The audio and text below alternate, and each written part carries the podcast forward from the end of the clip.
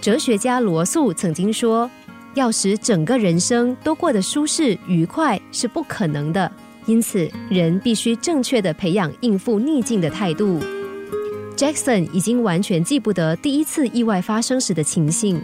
他是因为车祸被撞倒，醒来的时候已经在加护病房，左小腿还被切除了。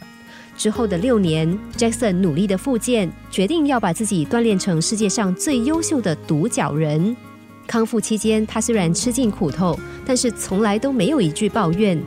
终于熬过来之后，他选择在舞台上表演，成为一名出色的表演工作者。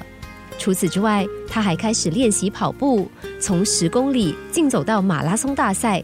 积极的他也屡创纪录，还决定挑战三项全能。但就在他三项全能运动挑战开始的时候，他又遭遇了第二次意外。这次他再次躺在重伤病房里，一动也不能动。这一年，Jackson 才二十八岁，却已经沦落到瘫痪在床的命运。但是他还是不气馁。特别是当他发现自己能够稍稍活动手臂的时候，他知道还好还能动。经过一段艰苦的复健，Jackson 渐渐能够自己洗衣、穿衣、吃饭，甚至还能够亲自开着特别改装后的车。这一切都让所有人感到惊奇和感动。他康复的速度很快，半年之后，他重返社会，也开始了全新的人生故事。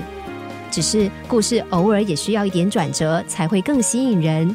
看见如此坚强的 Jackson，也不要忘了再看看他脆弱的时候。其实，在他颈项扭断之后，曾经为了减轻痛苦而染上毒瘾，那是逼不得已的行为。但是因为这个偏差，让他有机会更正面的看清自己的需要。从谅解自己服毒，到最后醒悟的时候，他想：才三十岁，还有很长的路要走。他还不想离开这个世界，虽然四肢瘫痪，他还想要好好的活下去。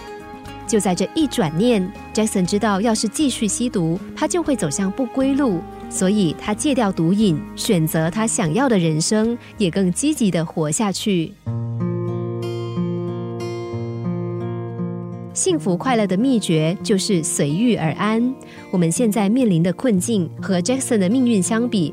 其实大多数人的情况都比他好很多，至少四肢健全，发展的机会不少，实在没有资格常常把“苦”这个字挂在嘴上。从他的煎熬和一再转念当中，我们也看见了生命的无限可能。